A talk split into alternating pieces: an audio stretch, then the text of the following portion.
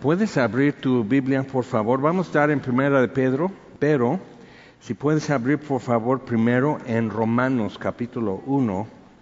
Tenemos frecuentemente ah, como un tropiezo, una pequeña barrera para en, nuestros conceptos de qué es acercarnos a Dios, qué es este buscar a Dios, qué es buscar su rostro y este qué es o sea, ¿cómo? O sea, ¿cómo me presento ante Dios y todo?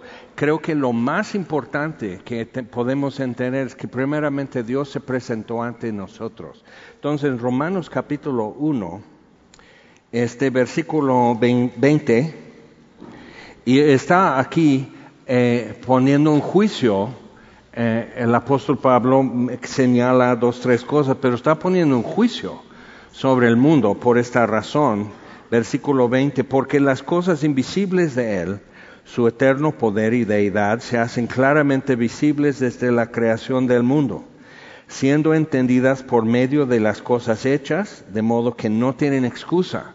Entonces, um, alguien lo ha expresado así, que el mundo está henchido de Dios, o sea, está repleto, está reventándose el universo de Dios. Dios no cabe en el universo el universo cabe en el hueco de su mano. Entonces es importante ver que mide, como es poético decirlo, pero mide así, con, con su palmo, así, está midiendo los cielos. Entonces es, es de lo más débil, lo más pequeño realmente ante Dios, es como tener una piedrita, una canica azul y verde en, en tu mano, así es el mundo. Entonces el mundo está reventándose de Dios pero no, no, lo captamos, no lo percibimos. Y es el problema humano, es que perdimos la señal, perdimos eh, todo, ya tiene un velo para nosotros, no, no podemos percibir. Ves que los demonios veían de lejos a Jesús y reconocían.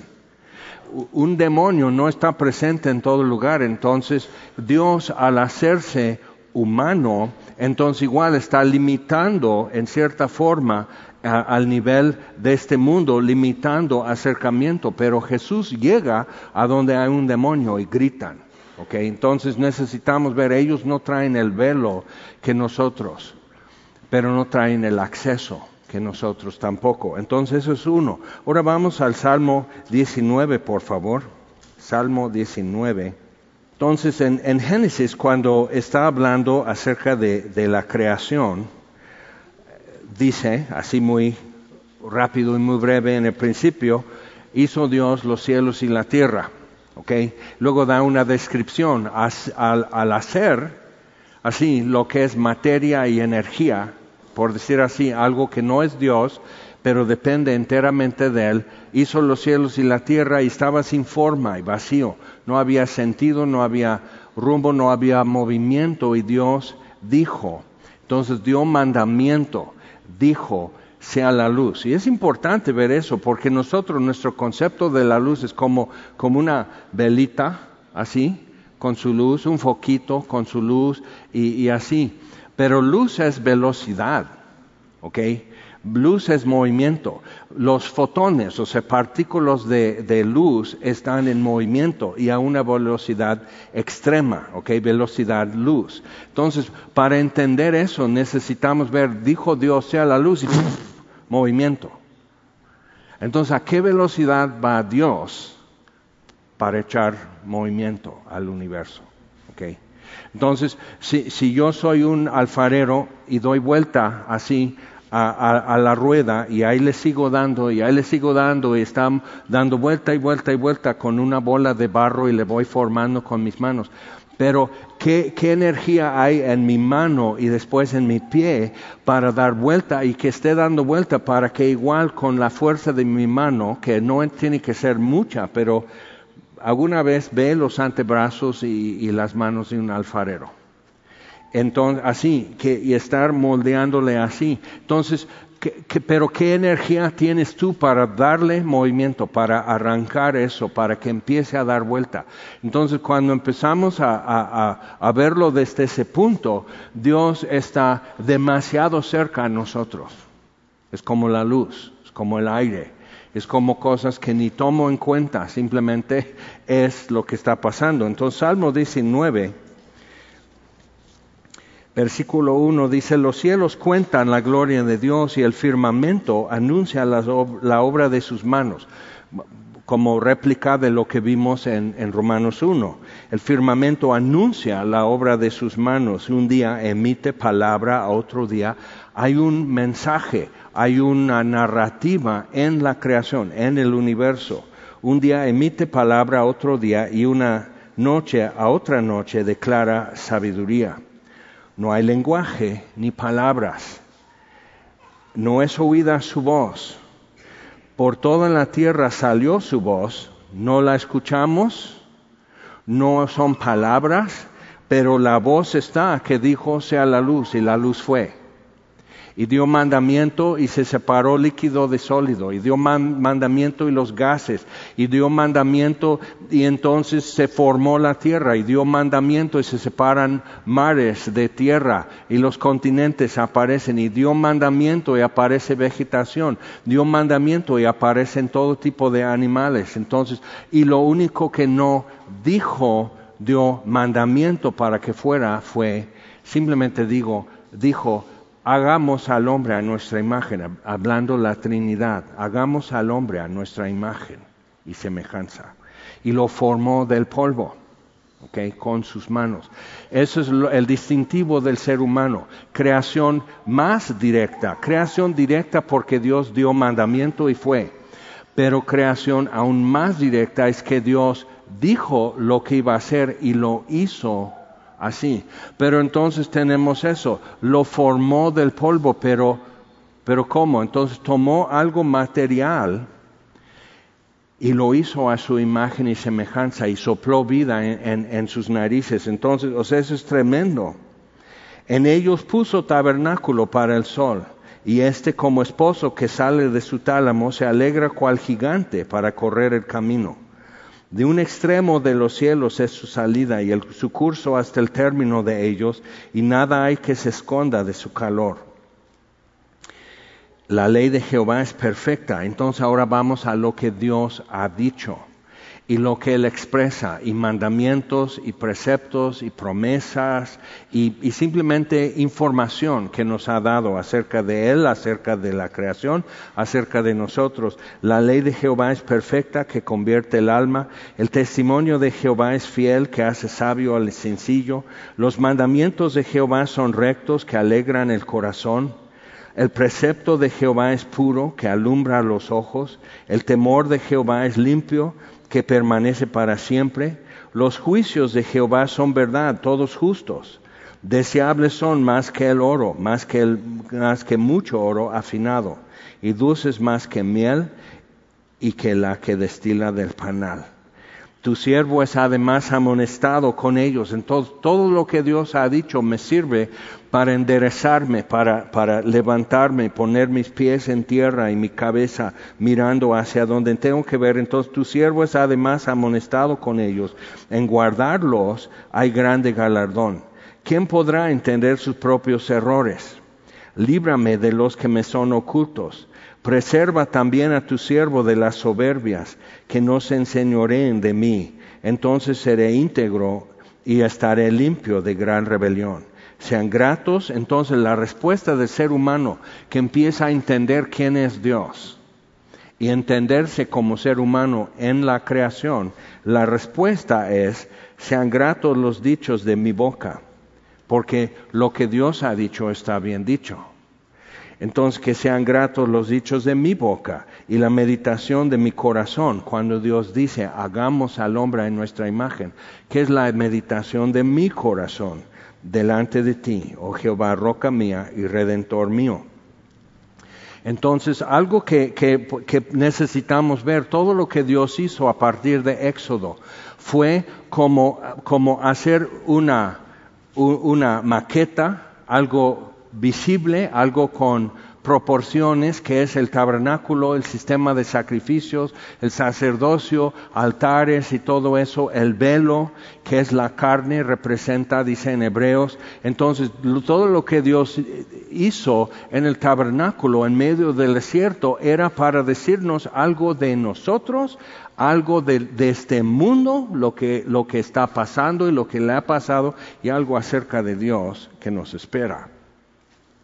Entonces, donde no podías llegar era dentro del velo, al lugar santísimo. Solo el sumo sacerdote y solo una vez al año. Entonces eso no lo podías para ver tu gloria, dice David. O sea, una cosa he demandado a Jehová. Y esa es la que buscaré, que habite yo en la casa de Jehová todos los días de mi vida para contemplar su hermosura ¿ok?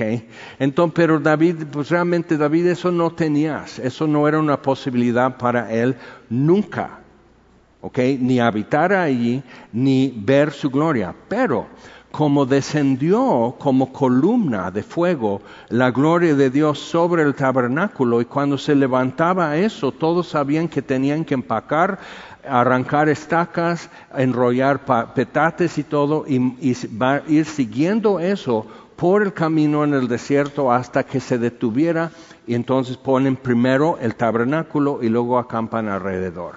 Entonces, lo que, lo que podemos ver es eso, es como, como, como dice el Salmo 121, o sea, alzaré mis ojos. Entonces, no puedo en forma horizontal regresar a Dios, solo puedo saber el camino. Entonces Dios se hizo hombre para estar haciendo el camino abierto a nivel horizontal. Entonces le dice Felipe, pues muéstranos el, camino y nos basta. O sea, ya es esto, no sabemos cómo seguirte. Vas al Padre, qué bien, pero ¿qué, ¿qué, hacemos aquí nosotros? Yo soy el camino, Felipe, yo soy el camino. Entonces ahí está el camino abierto que penetra hasta más allá del velo, que es la carne, pero hasta entonces teníamos que alzar nuestros ojos. ¿Ok? Salmo 63. Anhelo estar en tu, tu santuario para ver tu poder y tu gloria. Aquí en el desierto no lo alcanzo a ver. Entonces todo ese cuadro está recordándonos qué es lo que nos estorba, qué es lo que marca una distancia para nosotros. Y el camino que antes simplemente era, pues aunque sea, alzar los ojos ¿De dónde vendrá mi socorro? Mi socorro viene de Jehová, que hizo cielos y tierra. Entonces, pero el verbo fue hecho carne, entonces, en un camino que sí podemos seguir, abrió el paso y penetró el velo. Entonces es importante ver eso. Y algunos, o sea, no sé, ¿Cuál es tu concepto cuando no me ves? Que me ves como uno de esos cuadros así de Rafael o así de que medio rococó o, algo así, o, así de, así el Beato San Jaime. Sería muy padre, ¿no? De momento, así, de momento, voltear, escuchar tu nombre voltear y ver. Porque Él está. O sea, Él no, no es como decir, híjole, pues cuánto sería el boleto. El boleto ya está pagado. okay? Ya lo hemos dicho mil veces. Entonces, o sea, pero ¿cómo? ¿Cómo? ¿Cómo para acercarme? ¿Cómo, cómo así? Entonces, ahora yo ya tengo que alzar mis ojos, pero no más al nivel de alguien que fue crucificado, clavado en una cruz. Ya no están así, no está lejos. Si me acerco aquí, está oculta la gloria en un cuerpo ensangrentado, lastimado, rostro, boca partida. Pero ahí está su gloria. Si lo puedes ver. ¿Ok? Y Dios siempre ha estado marcando el camino, siempre ha estado dejando señalamientos así, los altares, el tabernáculo, las puertas de cada casa en el día de la Pascua y estar haciendo eso, persignando sus puertas y luego llegamos a las Américas y decimos, ay, eh, Eso de persignar ya lo sabemos. Sí, es el signo que marca el camino. Entonces necesitamos ver qué, es para nosotros entonces todo esto. Y ahora vamos a Primera de Pedro. Y vamos a capítulo 1. Tenemos que llegar al capítulo 5, iniciar casi la última parte de Primera de Pedro, pero si te acuerdas, eran este, principalmente judíos en la dispersión, que una es la dispersión desde el exilio en Babilonia y Persia, ya estaban por todas partes, hasta Roma, hasta España, hasta entrando en Europa, por todo el mundo griego, por el norte de África, África en Egipto, Alejandría y todo eso, por todo el Medio Oriente. Entonces, y en muchos de esos lugares, eh, o sea, ya había cristianos, porque donde seguían los caminos a las sinagogas y comunidades de judíos, llegaban los dispersos por, el exilio y después por la persecución en Hechos capítulo 7. Entonces, viendo eso, o sea, Pedro eh, escribe una carta que se tiene que circular, copiar y circular, copiar y circular hasta donde haya alguien que es mencionado en esta lista. Y ahora, en versículo versículo 6, capítulo 1, Pedro empieza entonces a hablar de la situación difícil que cualquiera vive como peregrino en este mundo como extranjero y peregrino, en su dispersión, invocando a Dios y puesto Dios como, como sello sobre tu vida. Entonces hay, un, hay una dificultad en todo eso. Y dice, en lo cual, en el tiempo postrero que inició desde la ascensión, entonces, primero de Pedro 1.6, en lo cual, en el tiempo postrero, vosotros os alegráis aunque ahora por un poco de tiempo, si es necesario, tengáis que ser afligidos en diversas pruebas. Ahí está el detalle, eso es lo que es difícil ahora, es que podemos alegrarnos o, sea, todos ellos, el Antiguo Testamento y, hasta los apóstoles, los primeros cristianos, era de mirar atrás y estar viendo las obras de Dios y las obras de Dios y las obras de Dios y todo lo que Dios ha dicho y todo lo que ha prometido. Llega Jesucristo y la, y la historia da vuelta y ahora es anticiparnos a los demás cumplimientos, pero es mucho descansarnos en todo lo que Dios prometió y ha cumplido.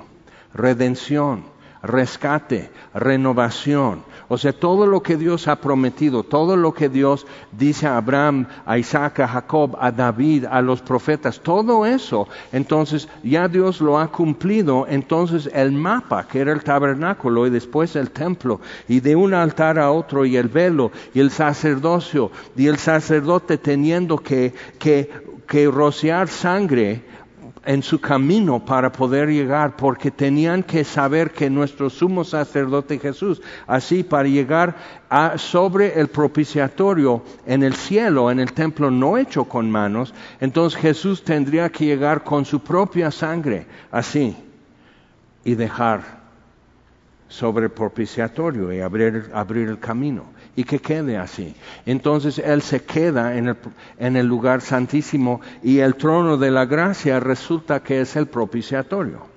Y los querubines mirando y la gloria de Dios sobre la tapa del arca, que es el propiciatorio. Entonces realmente el trono de Dios es sobre el perdón y sobre la gracia. Entonces lo que Abraham con dificultad podía recibir por su cultura y su momento de historia que Dios está lejos que los dioses. Abraham servía el dios de la luna, Ilya, que ahora dicen en árabe Alá. Entonces Dios servía al Dios, Abraham servía al Dios de la luna y Dios le llamó de idolatría a seguirle. Entonces Abraham, para dejar atrás sur de los caldeos y llegar a donde Dios lo llamó y lo está esperando, entonces Abraham tiene que ir dejando cosas y adquirir nuevas ideas de acuerdo con la verdad. Entonces, en todo eso nosotros seguimos en, en, nuestra peregrinación tratando de entender qué es lo que me ha pasado, qué son los eventos de mi vida que me han formado más, que me han marcado más. Entonces, todo eso, pero nos topamos otra vez con la gracia de Dios, con el trono de gracia y el trono del perdón. Entonces nos alegramos en el tiempo postrero aunque ahora por un poco de tiempo, si es necesario, dos condiciones, solo si es necesario, y algunos están pasando por aflicción, solo porque es necesario, no es por capricho, y dos, por un poco de tiempo. Y dices, ah, esto es crónico y tengo más de 30 años con eso, es un poco de tiempo. Y entonces al decir eso nos tiene que expandir nuestro concepto de tiempo y tiene que expandir nuestro tiempo, de, nuestro concepto de qué es el espacio alrededor de Dios, que es más veloz que la luz. Él dio vuelta a todo el asunto, él dio marcha a todo, simplemente diciéndolo. Y se detuvo de estar moviendo a velocidad luz, se detuvo a formar el hombre. Entonces vemos esos dos extremos de Dios, que es más veloz que la luz, potencia, gloria, poder, que arroja las estrellas de sus manos, poéticamente dicho, pero sí nos ayuda a entender, arroja las estrellas de sus manos como quien sacude gotas de agua. Miles de millones de estrellas y galaxias y todo eso, dices, ¿qué, o sea, nos, desafía la magnitud, ¿ok? Nos desafía. Y luego se detiene Dios y es tan directo y tan personal formándonos. Entonces va con, un hombre y cuando la testosterona en, el embarazo, en el primer trimestre, empieza a seguir el camino de Dios, entonces encoge el hemisferio izquierdo del hombre, lo encoge. Todos los hombres somos dañados del cerebro, entonces ya quedó verificado, ya puedes descansar, ya no tienes que alegarle nada, él está dañado. Entonces encoge. Y eso hace que las funciones del hemisferio izquierdo como que empiezan a ser predominantes, como que tiene que sobrecompensar el hemisferio izquierdo, que son cuestiones de distancia, dimensión, velocidad, le das las llaves del coche y regresa en dos minutos de un mandado que iba a ser de diez. Entonces, le pisa pues, velocidad, dimensión, movimiento y cálculo y todo eso. Y el lado que no como que no tuvo que recompensar mucho es el lado de sensaciones y sentimientos y, queda como un dañado del cerebro que no sabe expresar su amor. Pues así es. Entonces vemos eso y Dios, pero esto es lo que Dios es tan directo. Entonces, hay algunos de nosotros que, podemos decir que Dios simplemente metió en esa masa del cerebro, metió el dedo como alguien que mete el dedo en barro o en una masa para pan, y así. Y al hacer eso igual ya eh, como que acelera algo en el cerebro y te hizo poder cantar mejor, como que tu oído capta más exactamente y afinas mejor que otros. O puedes ver algo y plasmarlo en un lienzo. Simplemente, o sea, todos vemos algo y decimos, ay, qué bonita puesta del sol. Y te dan así tu acuarela, unas crayolas o lo que tú quieras. Ahora haz una puesta del sol. O como, o, pues haz un pastel. Y que el pastel se vea igual que una casita. Así, con fondant y todo eso, que igual que una casita. Y es un casa de, de espantos y terror porque no te sale como en la foto está derritiéndose, está todo así. Pero hay quienes lo pueden hacer así y nos quedamos admirados. Hay, o sea, yo vi un gol apenas de Messi, no sé por qué todos sus uniformes de color rosa, pero ahí están. Y simplemente trata de media cancha, ¡pum! Cañonazo, gol. Y dices, tiene Asperger's. ¿Qué onda? Entonces, viendo todo eso, dice, sí, pero no todos. Y a algunos nos faltó oportunidad para desarrollarlo, otros nos faltó paciencia o diligencia o, algo así, pero simplemente Dios pellizca algo y, y como encoge y así. Todo el cerebro de cada ser humano no es igual a todos los demás seres humanos ni tus ojos iguales, ni, o sea, todo eso, y todo tan individual, y al mismo tiempo, si yo necesito donadores de sangre, porque soy así de, tengo sangre de pobres que receptor universal, AB, me cae bien toda, pero me cae bien, me queda, soy humano. Entonces, tan importante ver eso que la sangre de Jesús pudo haber sido una transfusión para cualquiera de nosotros y, viceversa. Trata de captar eso y luego otra vez versículo 6, en lo cual vosotros os alegráis, aunque ahora por un poco de tiempo, si es necesario, tengáis que ser afligidos en diversas pruebas. Pero ¿quién lo está diciendo? O sea, que Dios así, tan enorme, tan vasto, su potencia y gloria, y así tan inmediato y cercano, tan individual y personalizado, su toque para, para darnos vida y forma y personalidad. Entonces, seguimos ya en la segunda parte, a partir del versículo 13, dice, por tanto, ceñid los lomos de vuestro entendimiento, o sea, ponte abusado, ponte en alerta, despiértate, sed sobrios y esperar por completo en la gracia que se os traerá cuando Jesucristo sea manifestado. Entonces, por un lado estamos en los postreros tiempos, pero por otro lado ya tienen dos mil años de esos tiempos postreros.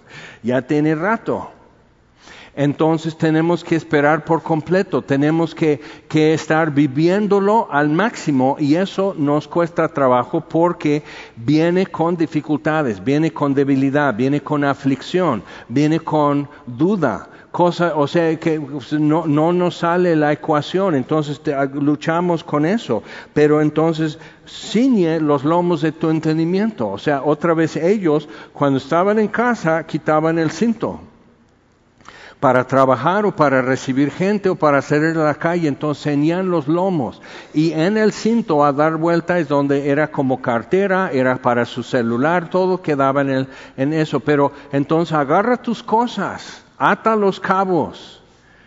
Entonces está, que estés atento a lo que está pasando, no en modo relax, sino en modo trabajo, viaje, recibir gente, tratar con otros. Entonces espera por completo en la gracia que se te traerá cuando Jesucristo sea manifestado. Entonces todo lo que es estar viviendo, dice, vívanlo como un llamamiento santo, porque el que nos llamó es santo y nos llama a, santidad. Ahora, algo importante con eso es, acuérdate de lo que dije, Dios le llama a Abraham y está en Ur de los Caldeos sirviendo ídolos por tradición dicen que su padre hacía, tenía su taller de ídolos. o sea, no solo servía, sino fabricaba, como tú comprenderás. Entonces necesitamos ver eso, que Dios pudo sacar un hombre tan al revés, que era un gentil, y lo hace suyo y fue llamado amigo de Dios. Pero Abraham tuvo que dejar algo atrás para poder llegar al punto que Dios lo esperaba. Entonces para nosotros igual, cuando Dios dice, sígueme, como a Mateo, como a los hijos de Zebedeo, como a Saulo de Tarso, como... ¿Quién más?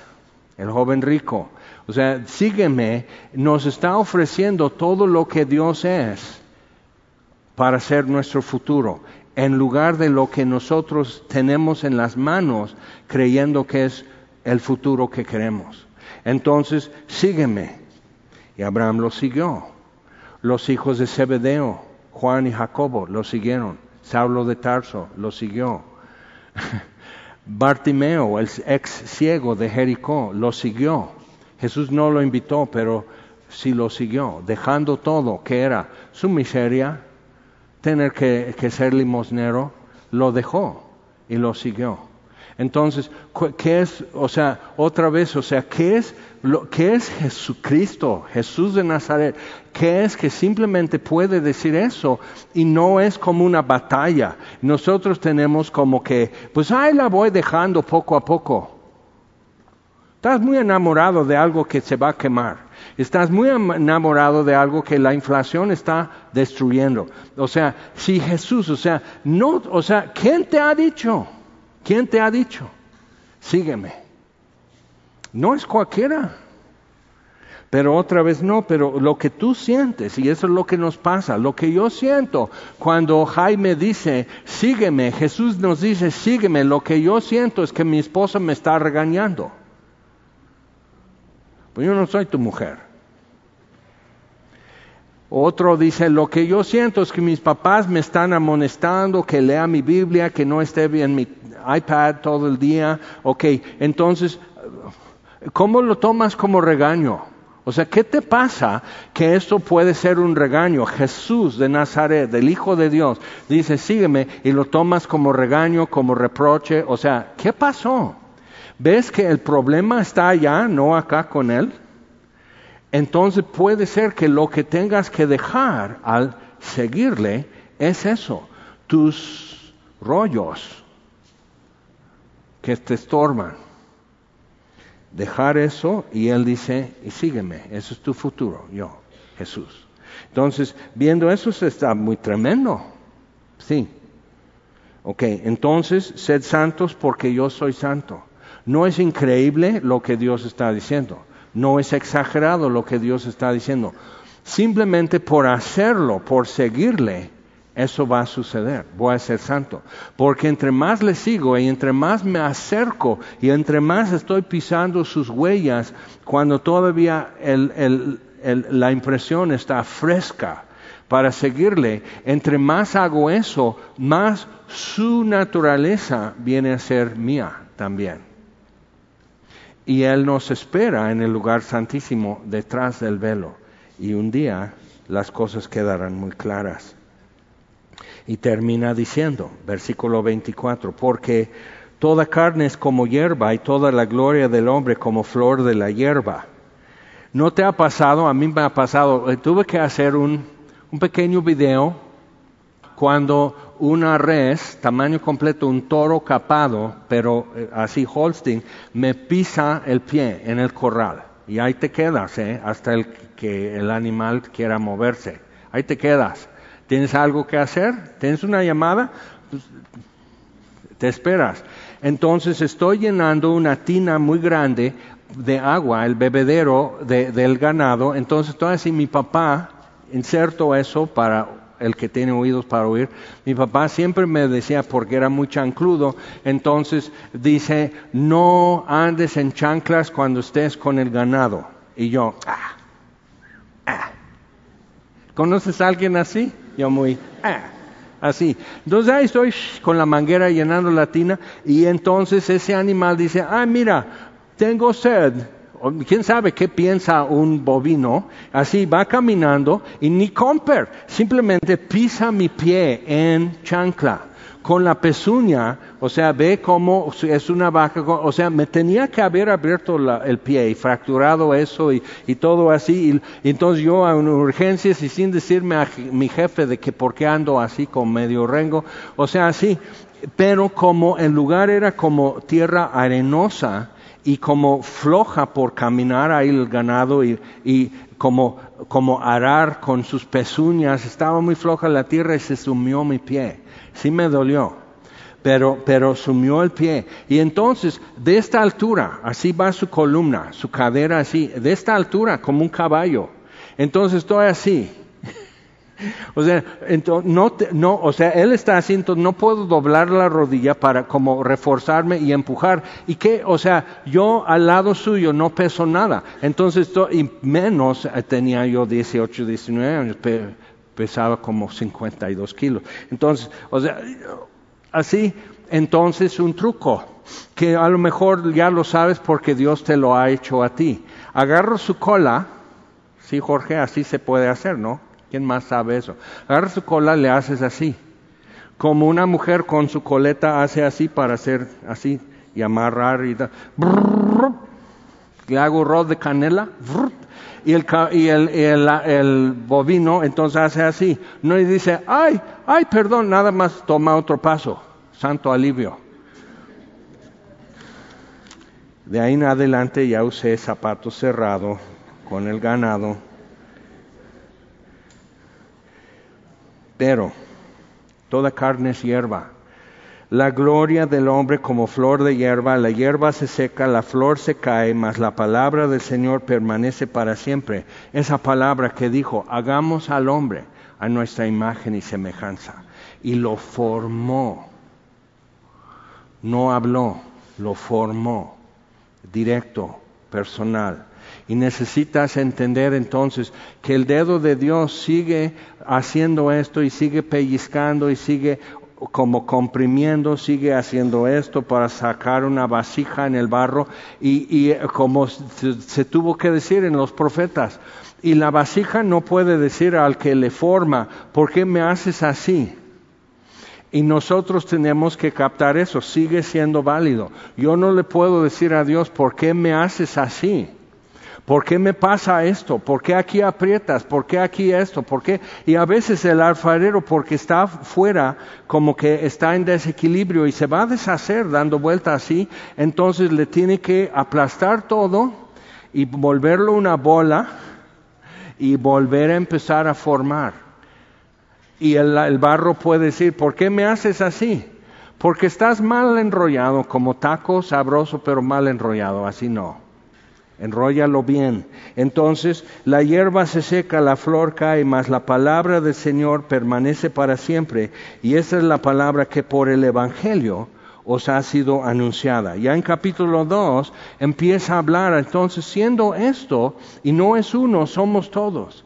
Entonces ya somos pueblo y habla de ser un pueblo adquirido por Dios y una nación santa y una real, un real sacerdocio. La combinación de realeza con el sacerdocio y el oficio del sacerdote es representar a Dios ante el pueblo y representar al pueblo ante Dios. Entonces oramos, hablamos, hablamos, oramos, representando al pueblo ante Dios y a Dios ante el pueblo. Y todo creyente lo es. ¿Okay? Entonces cuando lo tengo así presente, digo, órale. Entonces empezar a vivir como esto, vivir el camino entre los dos altares, el de oración, el de propiciación, el de expiación, el de oración y así, hablando del Evangelio al mundo y trayendo el olor del incienso en tu ropa de la presencia de Dios, traer eso ante el pueblo y así, y empezar a marcar y a veces con tu sangre marcar el camino al lugar santísimo, que otros puedan decir, yo también quiero. Entonces, y Jesús dice, sígueme, y tenemos que llegar. Entonces, vivir como pueblo de Dios, y eso incluye en un mundo de primer siglo que no había derechos humanos, no había, este, había Julio César destruyó la república, era gobierno republicano en Roma, y él destruyó la república y se hizo emperador.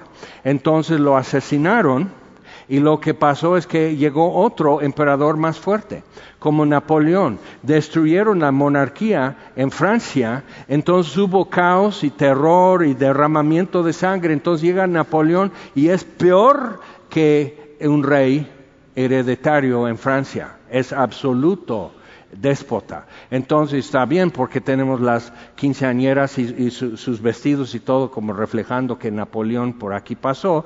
Entonces tenemos todo eso y sí marcó el mundo, fíjate. Y él al final, en su último exilio,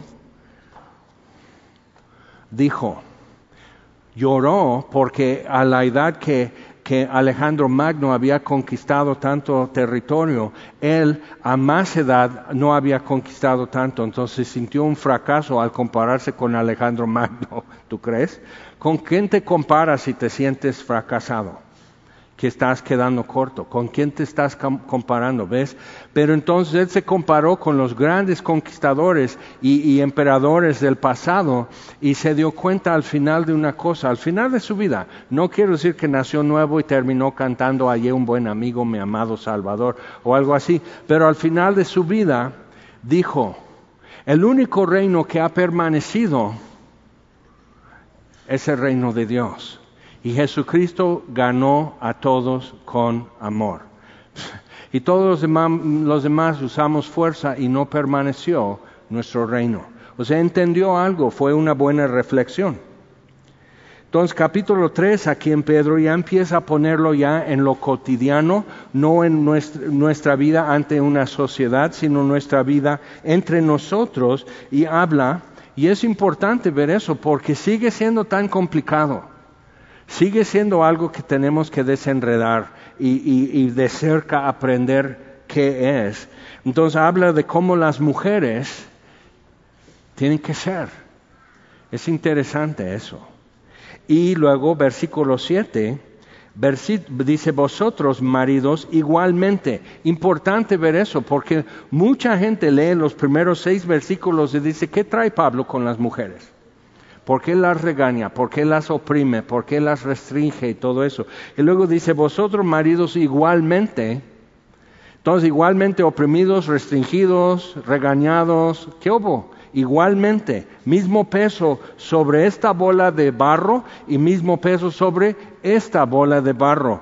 Que lo que le va a formar a la mujer es someterse a la orden de Dios en eso y ser hermosa en esa orden. Y lo que le va a hacer hermoso al hombre es someterse al orden de Dios y ser hermoso en eso. Entonces vosotros maridos igualmente vivan con ellos, ellas sabiamente. Ahí está el detalle. Y la mujer sumisa y la mujer no respondona y la mujer así. Y luego el hombre vivir sabiamente con su mujer. Seguimos esperando, señores. O sea, vivir sabiamente con ellas que quiere decir que vas a tener que aplicarte, vas a tener que estudiar a alguien para eso, que son dos personas, ella y tu Señor. Porque en Efesios dice que tienen que amar a sus esposas como Cristo también amó a la iglesia. Entonces otra vez lo está poniendo como equivalente. El amor de Cristo para la iglesia, el amor del hombre para su esposa. Qué fatal. Y aquí va la mujer así lavando, aquí enseñando a sus hijos, preparando comida, contestando llamadas, yendo a trabajar todavía, haciendo todo lo que una mujer hace, lo hace espléndido y, así leyendo hartos libros, ¿eh? leen las mujeres hartos libros sobre el matrimonio y tratando de componer lo que pasa. Y finalmente lo que pasa ahí es que no pueden cambiar a ese varón y siguen vendiendo más libros a las mujeres que siguen creyendo que sí. Entonces es complicado. Y es complicado porque es complejo. Y es complejo porque fuimos creados a la imagen y semejanza de Dios. Qué bueno que fuéramos perros, porque un adiestrador de, canes lo hace así. Entonces, o sea, el perro, o sea, ¿has visto lo que hace un pastor belga? Así pueden así ir corriendo, subir un muro, pasar al otro lado, saltar, traer una pelota y todavía le hacen así para hacerte llegar la pelota, o sea, y casi hablan, o sea, ves eso, y, y sea, ¿qué es lo que con un perro, con un caballo? ¿Has visto cómo son bien rockeros los pericos y todo? Ponen todo eso en YouTube y dices, ¿qué onda? Pero el ser humano es creado, hombre y mujer, a la imagen y semejanza de Dios. Y aún el pecado ha puesto un velo para no ver la gloria pero si escuchamos, si nos damos cuenta y nos habla y nos llama, entonces eso está pasando todo el tiempo, pero somos complejos porque somos hechos a la imagen y semejanza de Dios. Entonces tomas a dos hechos a la imagen de Dios y es compleja su relación y es complicada porque son pecadores. Entonces, viendo eso, nos dice cómo hacerle, sabiendo muy bien cómo somos. Entonces Dios está tomando en cuenta cómo somos cuando nos da estos mandamientos. Entonces sigue hablando el resto del capítulo 3, es acerca de buena conciencia. Hacer las cosas bien, ser honestos, ser transparentes, ser íntegros. ¿Y, ¿Y por qué? Porque nos van a criticar de por sí. Ya al final del capítulo 2 es tiempo que el juicio comience por la casa de Dios. Es importante ver eso, que lo que en, Corintios está hablando de un día. Siempre en el Antiguo Testamento hablan del día del Señor o el día de Jehová. Entonces decían, ay, que ya fuera el día de Jehová. Y un profeta les amonesta y dice, no digan eso, porque es día de terror, es día oscuro y día de juicio. Entonces, que eso es el día de Jehová o el día del Señor. Entonces, Jesús cuando habla en San Mateo está hablando del día del Señor, cómo se va a soltar todo eso, el día del Señor. Pero Pablo menciona a los corintios otro día que es el día del hombre. Pero lo llaman, los traductores lo traducen tribunal humano. Dice, todos hemos de comparecer, 1 Corintios 3, todos hemos de comparecer ante el tribunal de Cristo. Y la idea del tribunal es tu careo, con tus acusadores y con el juez. ¿Ok? Esa es la idea del tribunal. Entonces, el día del Señor es cuando termina el día del hombre. Y el día del hombre es que el hombre está en tribunal y el hombre entonces alza su mano así y da fe, es su protesta. Y el hombre dice, acuso a Dios de no existir, o si existe, ¿por qué no es bueno? ¿O por qué permite sufrimiento? ¿O por qué murió mi tía? O sea, y acusa el hombre a Dios.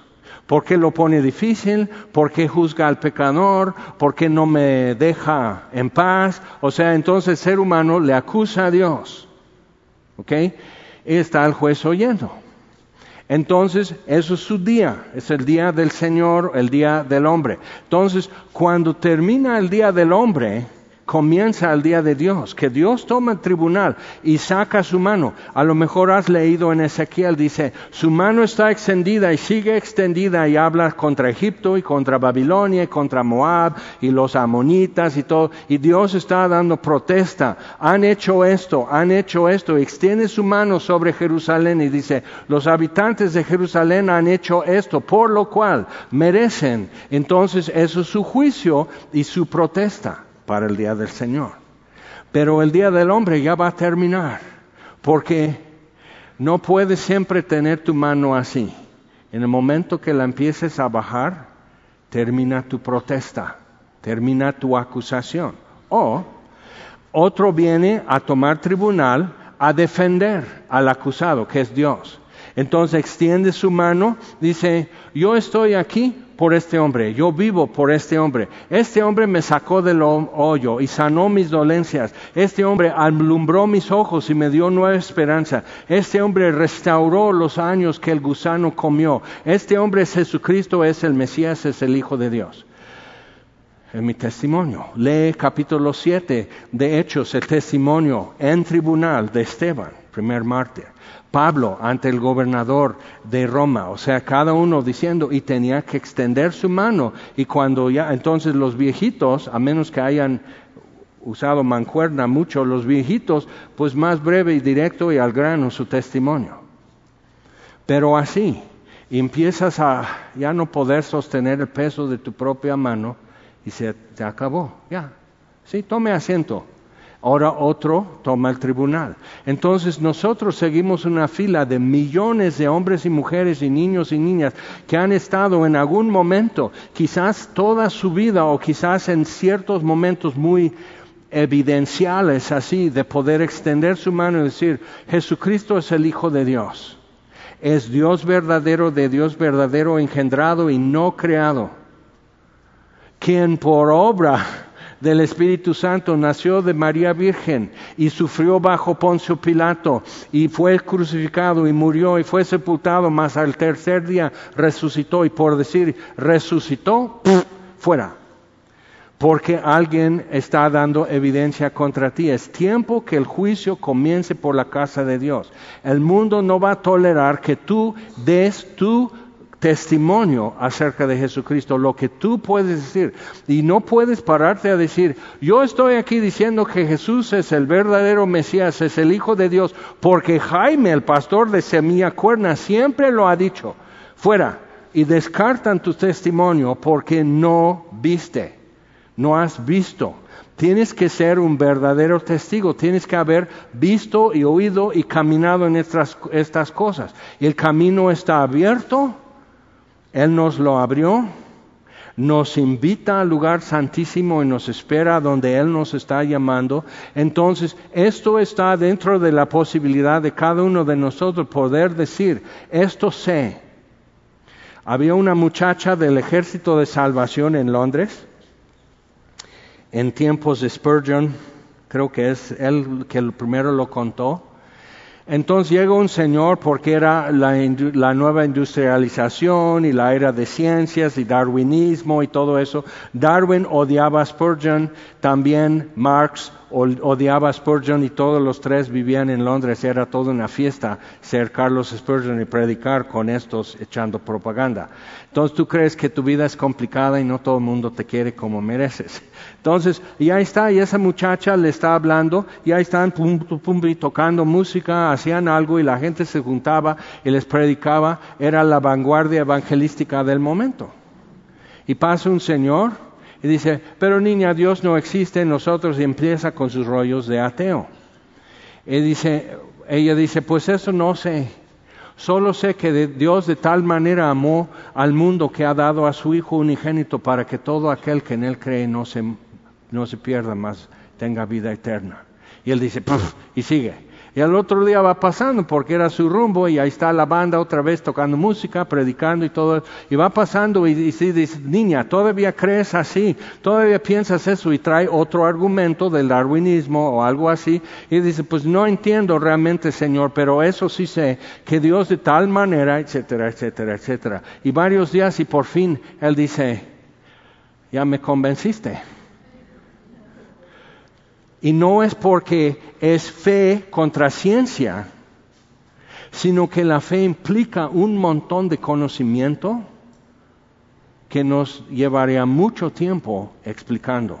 Y si alguien lo quiere oír, lo podemos decir. Pero entonces no tienes que ser místico, no tienes que ser dogmático, pero sí tienes que dar testimonio, sí tienes que eh, tener tus momentos de tener que decir y dar protesta esto es verdad, esto declaro bajo pena de muerte es la verdad. ¿Tienes eso? Que esto es verdad y pongo mi vida en esto. Es, es verdad y lo sé que es verdad. Lo tienes como los apóstoles cuando ya viste, cuando ya tocaste, cuando ya oíste. Es importante ver eso. Entonces, bajo tortura, decían, no lo voy a renunciar no lo voy a renunciar, te corto otro dedo, no lo voy a renunciar, te saco otro ojo, no lo voy a renunciar, te corto la lengua. O sea, no, no lo voy a renunciar. ¿Tienes eso? Que es más real, es más sólido, tiene mayor peso en tu vida que cualquier dolor, miedo, soledad, quebranto. ¿Tienes eso? Es muy importante poder captar eso. Entonces, en capítulo 4, aquí en Primera de Pedro, dice, ok, les van a estar criticando, les van a estar juzgando, les van a estar señalando. Entonces, pero acuérdate, dice versículo 4, capítulo 4, versículo 4, a estos les parece cosa extraña que vosotros no corráis con ellos en el mismo desenfreno de disolución y os ultrajan. Me acuerdo la primera vez que leí ese versículo y dije, ah, serán mis amigos de prepa secundaria. O sea, ah, exactamente eso, les parecía cosa extraña. Y que yo ya no seguía en el mismo camino que ellos, o sea, les parecía extraño eso pero ellos darán cuenta al que está preparado para juzgar a los vivos y a los muertos. Terminará el día del hombre y Dios entonces toma tribunal y saca su mano y extiende su mano y empieza a acusar a la humanidad y destruir a los que destruyen la tierra. ¿Cómo será? Pues puedes leer en Apocalipsis para empezar. Entonces, viendo eso, o sea, Dios dice, esto es mío y toda alma es mía y las estoy reclamando, son mías las almas y las están vendiendo y las están traficando y te estás drogando y te estás emborrachando y tu alma es mía y toda alma es mía y la quiero y la, reclamo. Entonces, y, ah, no, ahorita no, Él está en el tribunal y ya no podemos discutir. Y da evidencia y da sus argumentos y de repente, puff, puff, sabemos que es verdad. Y Dios por gracia y misericordia empieza a hacerlo en forma individual. Tu alma es mía, sígueme. No peques más, sígueme. Yo soy la luz, sígueme. Yo soy el pan que descendió del cielo, sígueme. Yo soy la puerta, sígueme. Entonces es importante ver eso. Lee el Evangelio de Juan y ve cómo Jesús nos, se pone delante de nosotros como el que en cualquier momento yo necesito. Estás que no ves, yo soy la luz. Estás que no puedes pasar, yo soy la puerta. Está, necesitas pertenecer, yo soy el buen pastor. El buen pastor da su vida por sus ovejas y sus ovejas conocen su voz. Aquí estoy. Yo soy la vid verdadera. El que permanece en mí llevará mucho fruto. Mi Padre le amará además. Y si permaneces en mí, mi palabra permanece en ti. Pide lo que quieres, te será dado por mi Padre. Así el amor del Padre, simplemente porque permanezco en Jesús. Y nos duele y nos da flojera. Algo raro pasa entonces empieza a hablar de juicio y de juicio y Jesús predicando a los muertos diciendo, ya, consumado es. Entonces desde Adán hasta el último que creyó en Jesús antes de la crucifixión, están oyendo cumplido, cumplido, promesa cumplida, toda la, toda la salvación entregada, consumado es. Imagina, Adán y todos ellos como despertando, Abraham despertando, David despertando, y Dios despierta a David predicándole el Evangelio, y todos le dicen hijo de David, y David así. Es el hijo del hombre, y Adán así. Redentor, Salvador y pisó la cabeza de la serpiente y venció y, nos regala vida. Es el autor de vida, es el Señor de gloria. O sea, imagínate, y eso en un lugar donde ya no hay mentiras, donde ya no hay engaños, todo sombra y todo esperando juicio, y ellos escuchan cumplimiento de lo que tú esperabas. Consumado es. Entonces, importante, y llega al final, versículo 17, capítulo 4 porque es tiempo de que el juicio comience por la casa de Dios. Entonces el mundo tiene el tribunal en este momento y nos invita, nos acusa de ser qué? Locos, volteados, engañados, te lavaron el cerebro, este, hermanos volteados, herejes, eh, testigos de Jehová, o sea, nos acusan de, de, están, son fanáticos, esto, ignorante, o sea, te acusan. Y luego, porque sigue siendo Día del Hombre como ser humano podemos tomar el tribunal. Entonces, ¿qué es la evidencia que tú puedes dar acerca de Jesucristo? Tu testimonio no es tu reputación. Tu testimonio no es tu imagen pública.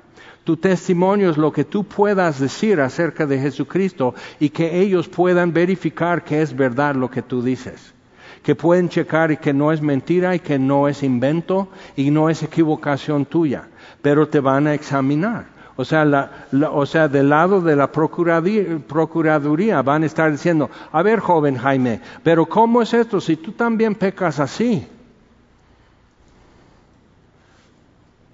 ¿Qué evidencia doy acerca de Jesús? Sí, así es. Yo sigo pecando y Él sigue perdonándome.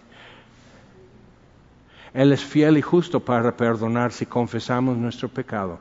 Y la sangre de Jesucristo nos limpia de todo pecado. O sea, ¿cómo? O sea, sí, eso es mi evidencia, que aunque yo sigo infiel, Él es fiel. Aunque yo sigo pecando, Él sigue perdonando. Ese es mi testimonio, eso es mi evidencia. Y sigo con esperanza viva y sigo con confianza en Él. Y sigo gloriándome en las tribulaciones porque producen paciencia y experiencia y esperanza. Y la esperanza no avergüenza. ¿Puedes decir eso? Eso es importante. Eso es, eso es tu patrimonio como creyente. Tienes que conocerlo, tienes que navegarlo, tienes que explorar y, enterarte de eso es tu patrimonio. Esto ya es tuyo. Es vida eterna, es conocimiento, es esperanza viva, es tuyo. Pero necesitas conocerlo. Entonces, creer es bueno, es suficiente para entrar delante de Él, pero no es suficiente para navegar este mundo que el juicio comienza por nuestra casa y está duro, ¿sí o no? Está duro que gente que siempre te habló bien, de repente ya no. Está duro eh, ya no estar incluido en cuestiones familiares y parientes y ya no te invitan a tal lugar para Navidad. Por eso nosotros hacíamos casa abierta en el 24 en Tehuacán. Tanta gente que necesitaba, pues llego con ustedes un rato y ya voy para las 12 uvas, ya doy para esto, para decir que sí estuve con la familia, porque si no, igual me cobran caro pero necesito estar con otros que, abrigan la misma confianza y esperanza que yo. Entonces, nosotros queríamos estar como más sencillito y más tranquilo y acostarnos a buena hora el 24 de diciembre y el 31 de diciembre, pero aquí estamos. ¿Por qué? Porque es la casa de Dios bajo juicio en el mundo y por eso habla de hospedar a otros, o sea, no es simplemente invitarles a comer a tu casa, sino realmente recibir al que es extraño para ti, que no es tu familia, recibirlo como familia, casa de Dios, familia de Dios. Ok, entonces, y si el justo con dificultad se salva, ¿en dónde aparecerá el impío y el pecador? De modo que los que padecen según la voluntad de Dios, encomienden sus almas al fiel Creador, y hagan el bien. Capítulo 5. y dice, ruego a los ancianos que están entre vosotros, y anciano aquí es anciano, o sea, tienes que tener canas para, para estar en categoría. Ruego a los ancianos que están entre vosotros, yo anciano también con ellos, y testigo de los padecimientos de Cristo que soy también participante de la gloria que será revelada. Entonces sí, yo, yo esto, yo estuve a un lado de la cruz cuando él murió y yo escuché que, dije, que dijo, consumado es. Yo estuve y entré en el sepulcro y no estaba nadie, pero el, lienzo y el sudario ahí estaban, pero él no. Él se apareció a mí individualmente, él me restauró junto al mar de Galilea, delante de mis compañeros, me puso delante de ellos para decirme que ahora sí no la regues tanto. Entonces, pero me restauró y me dijo nuevamente, sígueme. Entonces Pedro, sí, sí, yo soy de esto y participante de la gloria que será revelada.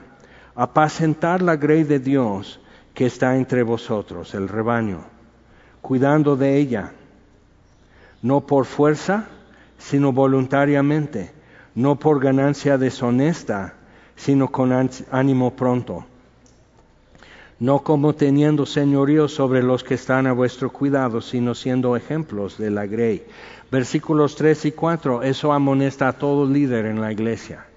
Nos amonesta, nos recuerda, nos endereza, nos aclara otra vez prioridades, modo, actitud, carácter, muchas cosas. Versículo 4.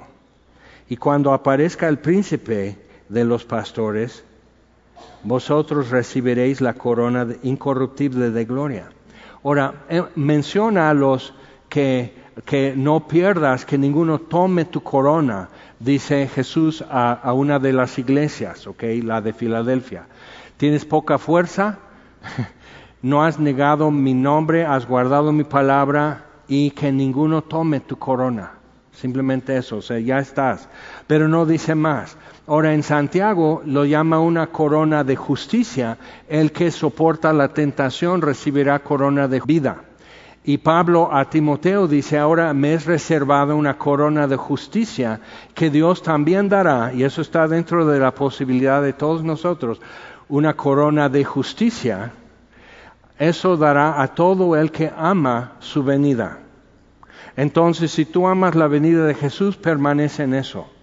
Pero se llama corona de justicia porque estamos bajo juicio del mundo mientras esperamos y amamos la venida de Cristo el mundo juzga, entonces permanece. Y es reservada una corona de justicia, corona de vida a todo aquel que soporta la tentación. Eso también está a nuestra posibilidad. Dice, ay, yo no, sí, cómo no, porque ya te mediste, pero siempre quedas corto porque no resistes. Pero puedes aprender a resistir más. ¿Okay? Entonces, corona de vida, pero aquí es corona de gloria Simplemente siendo alguien de carácter que ayuda a otros a crecer y a formarse y caminar así. Y para eso tienes que caminar de una forma que otros puedan ver cómo caminas. Ahora, yo vi así en un milisegundo como Messi pateó el balón y entró así, ¡zas! Y dices, me das mil años, no va a poder patear el balón así. Pero cuando tienes la eternidad delante de ti, vives diferente. Entonces vives para lo que es de 500 años. Un profesor de arquitectura dijo esto. Simplemente hizo una especialidad estudiando arquitectura religiosa. Y han escuchado, como yo menciono, catedrales en Europa que tienen, tardaron más de 300 años en terminarse y ya tienen mil años que existen. Es tremendo eso. O sea, ¿cómo aguanta? porque eran optimistas. El que comienza una obra que va a tardar 300 años no va a ver ni la mitad del proyecto terminado, no va a ver la inauguración. El que puso las primeras piedras y algunas bóvedas y todo eso no sabe lo que uno que todavía no existe la tecnología, no sabe cómo serán las vitrales en las ventanas de esa catedral. Eso aún no, pero alguien está naciendo que va a estar trabajando con vidrio y que va a estar viendo cómo ponerle color al vidrio y que no se despinta en el sol y todo eso, y para cuando se necesitan vitrales, ya habrá la tecnología para hacerlo. ¿Sabes que hoy no podríamos construir una de esas catedrales? porque eran artesanos y tenían sus cofradías y, mucho de lo que ellos sabían armar de piedra y carpintería y, de metales y todo eso era un secreto de su cofradía y murió con ellos. Eran optimistas esperaban el reino de Dios. Decían, va a tardar mucho, pero esto tiene que estar aquí cuando Cristo venga. Ahora, tú y yo, ¿qué somos? ¿Optimistas o pesimistas? Porque dice aquel profesor de arquitectura, y el pesimista construye para 100 años que en 100 años ya es obsoleto su edificio, ya se ve horrible. O sea, ve los edificios de seguro social de los 70 brutalismo soviético totalmente feo, totalmente sin ventilación, total, o sea, dices, qué horror. Pero ¿qué hemos, o sea, ¿hay optimismo? Ve las construcciones en nuestra cultura. Pero el que tiene esperanza viva entonces pone las primeras piedras de los cimientos, sabiendo que no va a haber el fin, es optimista. El que no va a poder disfrutarlo no empieza. Gran lección, gran lección para nosotros. Ok, entonces, y cuando aparezca el príncipe de los pastores, vosotros recibiréis la corona incorruptible de gloria. Tremendo. en Isaías 58, que siempre era así acerca del ayuno que Dios escogió y está reprochando a los habitantes de Jerusalén por su hipocresía. Dice, más bien el ayuno que yo escogí es esto, de quebrar los yugos, de desatar las cargas pesadas, de no señalar con el dedo, de no estar amenazando, de no ser hipócrita, de no hablar en contra de tu prójimo, un montón de cosas. Y siempre me brincaba eso. Y yo estaba así, con un llamamiento para venir a México a servir a su iglesia. Y digo, pero Señor, yo, eso implica dejar mi carrera universitaria. Eso, o sea, mi mamá y papá no creo que estén muy a gusto. O sea, implica mucho, es, es una revolución en mi vida. Vas a destruir todos mis esquemas. Necesito que me dirijas y que me confirmes. Y no recomiendo así buscar a Dios para confirmación, pero me funcionó. Voy y abro mi Biblia. Necesito, Señor, que me pongas en la mente de tu palabra, de lo que ya he guardado en mi corazón. Y así, y abre en Isaías 58 y estoy leyendo en el ayuno escogido y Dios dice, esto es. Ve y hazlo. Entonces dije, ok, pues eso es lo que voy a hacer. Suena muy bien cuando tienes 19 años. Órale, y voy a comer al mundo a puños y sin sal. Así, ok, sí, vengo para esto. Y Dios dice, ajá, sí, pobrecito, no ve el hoyo delante de él, pero eso es parte del aprendizaje. Entonces voy creciendo, voy comprobando, paso quebranto y quebranto, y estoy ya como formando en algo. Y al último dice, y eso siempre es una frustración para mí, dice, y los tuyos, dice, tú levantarás los cimientos de generación en generación. Ok, cimentación, ser optimista, empezar algo que va a tardar tres veces o cuatro veces más de tu vida, no verás ni la mitad, no verás el fin de esto, pero estás construyendo para 500 años, no para 100. dice, ok, entonces tú levantarás los cimientos de generación en generación y los tuyos levantarán las ruinas antiguas. Y yo siempre estaba queriendo, como un albañil, levantar ya bardas, o sea, ya acabar esto. El mamposteo es muy tardado, es muy laborioso y no se ve el avance porque está bajo tierra. ¿Y qué más está bajo tierra? ¿Estás oyendo? Porque eso es para ti. ¿Qué más está bajo tierra? Jesús dijo, si el grano de trigo, Juan 12, 24 y 25, si el grano de trigo no cae en tierra y muere, queda solo pero si muere llevará mucho fruto. Si alguno me sirve, mi Padre le amará. Esa es la invitación. Entonces queremos ver, queremos tocar, queremos oír de Dios y todo eso. Y ya nos está diciendo exactamente cómo es. Entonces todos los años bajo tierra, todo el tiempo bajo tierra para dejar los cimientos. Entonces, y los tuyos, ¿Estás oyendo? Porque a muchos les estoy mirando. Y los tuyos construirán las ruinas antiguas. Entonces, muy importante ver en eso, en qué estamos. Pero si tú vas a construir las ruinas antiguas, si tú vas a levantar todo esto, si tú vas a, hacer lugares para habitar y calles para caminar, o sea, reparador de portillos y, el que hizo calzadas para caminar, o sea, si, si eso va a ser el sello, ¿estás haciendo para 500 años o para 100? ¿Eres optimista o pesimista? Cristo viene. Y yo estoy dispuesto a dejar mucho para el que anticristo juegue y habitación de búhos y lagartijas y todo eso. Sí, sí, sí, pero nosotros, ¿qué? O sea, dejar en su lugar las estructuras necesarias para muchas generaciones, para realmente tener un camino claro, eh, hecho sin, sin hoyos, sin baches, sin arbustos, sin espinos, o sea, algo abierto y limpio para caminar y lugares limpios y buenos y habitables y no ruinas.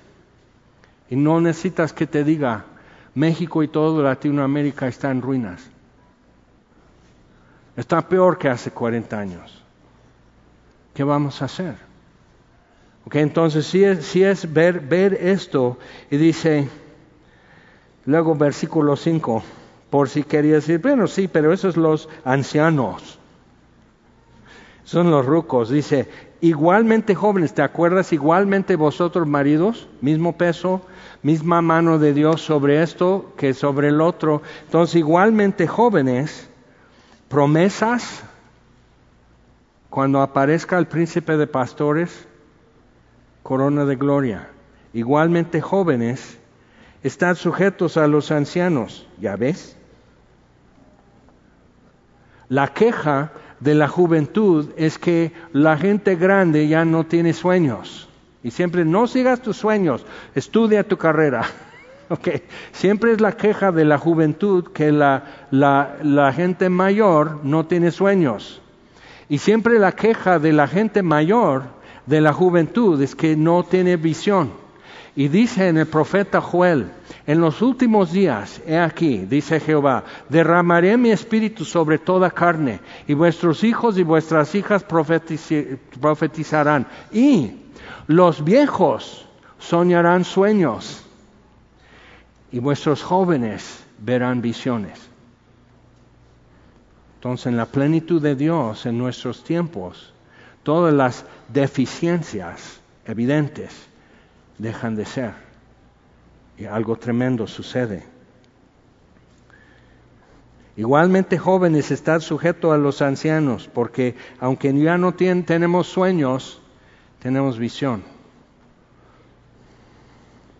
está sujetos y todos sumisos, así, viejos y jóvenes, el joven sometiéndose al viejo y el viejo sometiéndose al joven. Solo en el reino de Dios, en la sociedad del primer siglo en Roma, en Grecia, en Israel, no era así. Solo en el reino de Dios todos, todos sumisos unos a otros, revestidos de humildad, porque ¿qué es esto? Revestidos es la palabra de ponerse un mandil, pero el mandil, el mandil tiene forma y tiene propósito y tiene figura porque revestidos de humildad. Entonces ponte el mandil y has visto en mercados y has visto en, en, tiendas de abarrotes y cómo va el cargador y tiene una franela roja o ponen una franela roja así en el lomo porque están cargando bultos y todo eso. Ponte tu mandil de franela roja, ponte así para poder trabajar. Dice, vístanse todos de humildad porque Dios resiste a los soberbios y da gracia a los humildes. Ahí está su favor. Humillaos pues bajo la poderosa mano de Dios, así como barro de alfarero, así como estrellas y galaxias sometidos a su palabra, obedeciéndole. Monstruos en los mares, obedeciendo a Dios. Todo así. Entonces, humillaos pues bajo la poderosa mano de Dios para que Él los exalte cuando fuere tiempo. Y dice, pero es que, es que echando toda vuestra ansiedad sobre Él. Dios no deja nada fuera. Su gracia, su favor con los humildes incluye poder con su poderosa mano levantarte cuando fuere tiempo y mientras cargar tu ansiedad, Él y no tú. Echa tu ansiedad sobre Él.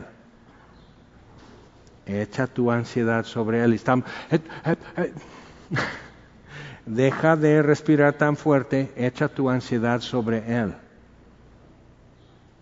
Ya sabes, dice, porque Él tiene cuidado de vosotros. Todo el tema de este capítulo 1 es esto. Si es necesario, por un poco de tiempo, estamos en, bajo juicio del mundo como iglesia, como pueblo de Dios tenemos que representar a Dios ante el pueblo y representar al pueblo ante Dios y el pueblo nos juzga. Bueno, entonces le representamos y Dios muestra su favor a los humildes y resiste a los soberbios. Tienes que tomar esto y decir, ok, entonces a ver, joven Jorge, pásame otra piedra. Vamos a seguir con el mamposteo porque tenemos que acabar. Ya tiraron dos viajes de ladrillo. O sea, tenemos que terminar la cimentación. Tenemos, ya están trayendo varilla, ya están trayendo cal, ya están trayendo cemento y tenemos que avanzar esto. Trae las cocas porque ya hace sed. Pues eso es lo que hay que hacer. ¿Sí o no? Ahora, la pregunta nuevamente. ¿Eres optimista? O pesimista? ¿Construyes para 500 años y más o solo para 100? Cuesta, cuesta construir para 100 y nunca tomarte tu selfie al final, porque no vas a estar cuando terminan. Pero tenemos una esperanza que penetra hasta dentro del velo. Vamos a ponernos en pie. Señor, te damos gracias por tu palabra. Gracias por hacer entre nosotros lo que nadie puede hacer.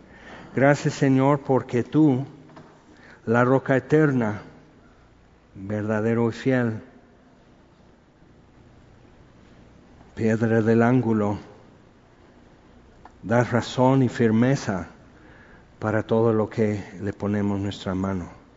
Entonces, Señor, te pedimos luz y dirección y firmeza y ánimo. Y te, te pedimos, Señor, ahí te van nuestras ansiedades, las echamos sobre ti. Y si tienes espalda ancha para aguantar eso, pero lleva nuestras ansiedades porque no las podemos resolver. Entonces llévalas tú, Señor. Y mientras ahora sí, si el grano de trigo no cae en tierra y muere, queda solo. Pero si muere, llevará mucho fruto y si alguno sirve a Jesús, el Padre le amará. Es grande promesa, Señor. Es, es un camino que sí podemos escoger. Y te damos gracias por eso en el nombre de Jesús.